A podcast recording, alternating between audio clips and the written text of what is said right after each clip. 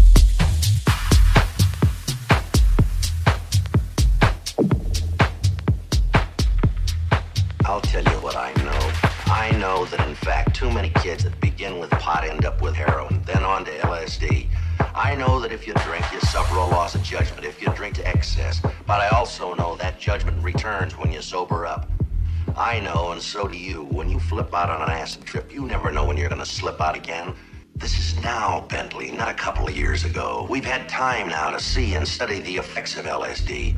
People who haven't had a dose in weeks sail out on another trip. They never know when. The minute they drop one acid capsule or ingest it in any way, they bought the farm. They've lost any chance to depend on and even restore that most precious of all inner senses, judgment. And to my way of thinking, without judgment, you might as well be dead. Your brain is, so why not the rest of you? We were talking about marijuana. We still are. Marijuana is the flame, heroin is the fuse, LSD